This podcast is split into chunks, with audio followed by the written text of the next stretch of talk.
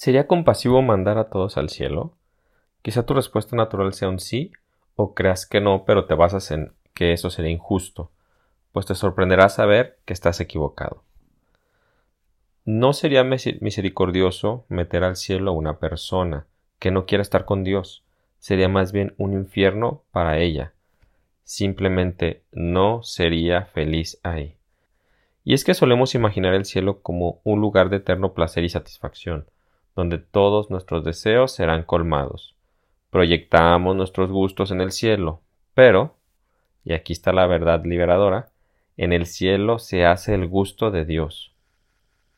Dice el cardenal Newman, nos engañamos al considerar el cielo un lugar semejante a esta tierra, es decir, como un lugar donde uno puede elegir y hacer su propia satisfacción.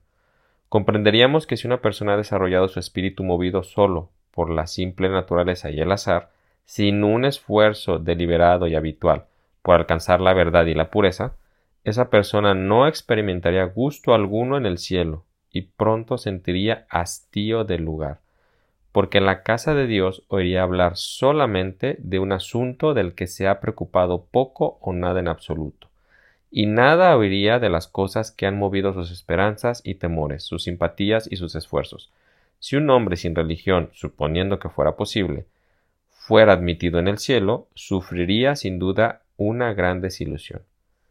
Ahí termina Newman. Es que aquí todo hombre puede hacer su propio gusto, pero en el cielo se hace el gusto de Dios. ¡Ay, qué aburrido! ¿Ves? Para ti el cielo va a ser un infierno. Si seguimos con Newman, vamos a ver esto.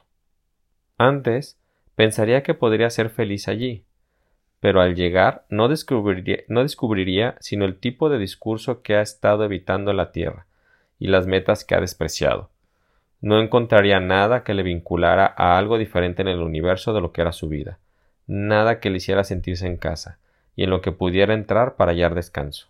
Se vería a sí mismo como un ser aislado, un miembro apartado por el supremo poder de una serie de objetos que seguirían enlazados a su corazón, es más, se encontraría en la presencia de ese, de ese poder supremo en el que nunca se decidió a pensar mientras vivía en la tierra y al que vería ahora solo como el destructor de todo lo que fue precioso y querido por él. No podría soportar el rostro del Dios vivo. El Dios santo no sería para él motivo de gozo. Y ahí termina Newman. Qué diferente es la realidad a lo que solemos pensar ligeramente. En el cielo no puedes evitar la verdad. Si no la amas, la vas a sufrir.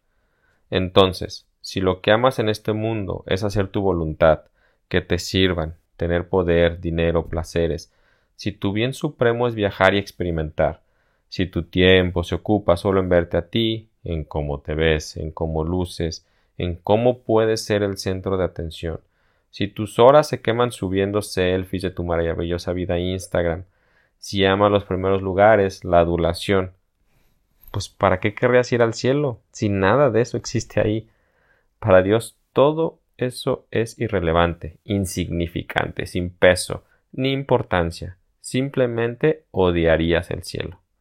Y esta advertencia va también para los que se sienten religiosos perfectos, los que viven criticando a los demás, los que se sienten buenos, los que creen que basta pararse a misa los domingos, los que hacen obras de caridad para ser aplaudidos y apagar su conciencia, no son diferentes, digamos, a un satánico.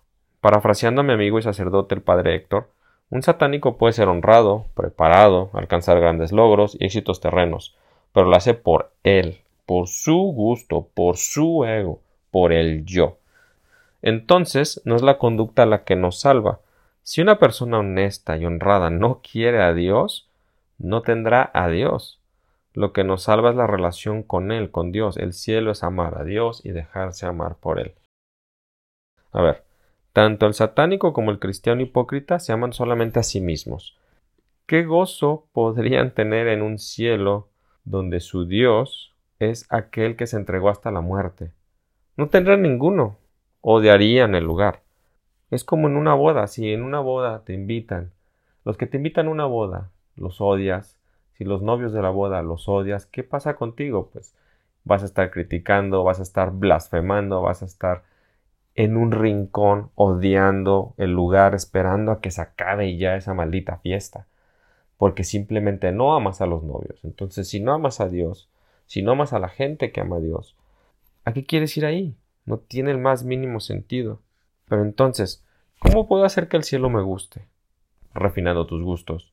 Que te guste servir, obedecer, ser honrado, bueno, perdonar, amar lo que Dios ama, la justicia, la entrega, el amor desinteresado, el perdón, la humildad, la mansedumbre, caminando tu vida como Dios nos mostró en Cristo.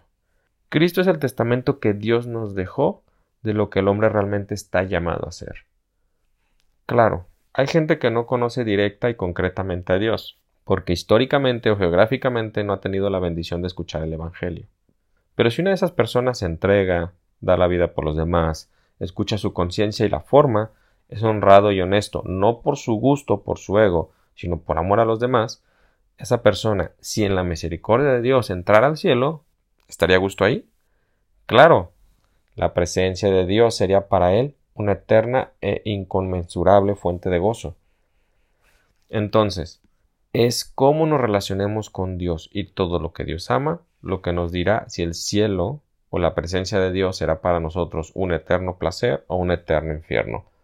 ¿Para qué esperar a morir para descubrirlo? El cielo y el infierno comienzan aquí y ahora. El catecismo en el número 1033 nos dice, salvo que elijamos libremente amarle, no podemos estar unidos con Dios. Pero, no podemos amar a Dios si pecamos gravemente contra Él, contra nuestro prójimo o contra nosotros mismos. Quien no ama permanece en la muerte. Todo el que aborrece a su hermano es un asesino, y sabéis que ningún asesino tiene vida eterna permanente en él. Nuestro Señor nos advierte que estaremos separados de Él si omitimos socorrer las necesidades graves de los pobres y de los pequeños que son sus hermanos. Morir en pecado mortal, sin estar arrepentido ni acoger el amor misericordioso de Dios, significa permanecer separados de Él para siempre, por nuestra propia libre elección. Este estado de autoexclusión definitiva de la comunión con Dios y con los bienaventurados es lo que se designa con la palabra infierno. Hasta aquí el catecismo. A ver, pero hay una de todo esto, hay una buena noticia, y es que no estamos solos. Dios ha prometido darle su gracia a todo aquel que la pida. No importa su estado de vida, no importa su pasado, no importa sus fuerzas. Dios no tiene una posición neutral ante nuestra libertad, sino que nos empuja hacia el buen obrar, el bien desear. Predestinación, lo que llamamos predestinación, bien entendida. Estamos predestinados a hacer el bien porque Dios así lo desea y nos ofrece todo para ello. Si pecamos entonces, es a pesar de esa gracia. Ahí es donde entra en juego nuestro libre albedrío, en aceptar la gracia de Dios o en rechazarla. Cuando la aceptamos obramos bien y cuando la rechazamos obramos mal. Entonces, no es que Dios esté sentado viendo a sus hijos matarse y él, por respeto a nuestra libertad, no haga nada. Debemos asumir que Dios ha hecho y está haciendo todo lo posible para que deseemos y hagamos el bien. Nos ha regalado su gracia eficaz y si pecamos es porque hemos abiertamente luchado contra esa gracia, la hemos abiertamente rechazado, hemos hecho un esfuerzo simplemente por no aceptarla. Un simple y pequeño deseo de estar con Él, una pequeña oración sencilla, Dios mío, no te conozco, pero quiero hacerlo, puede desatar una tormenta de gracias y gozo como jamás lo has experimentado. ¿Quieres ir al cielo? Ahí está esperándote la culminación de todo lo que estás destinado a amar.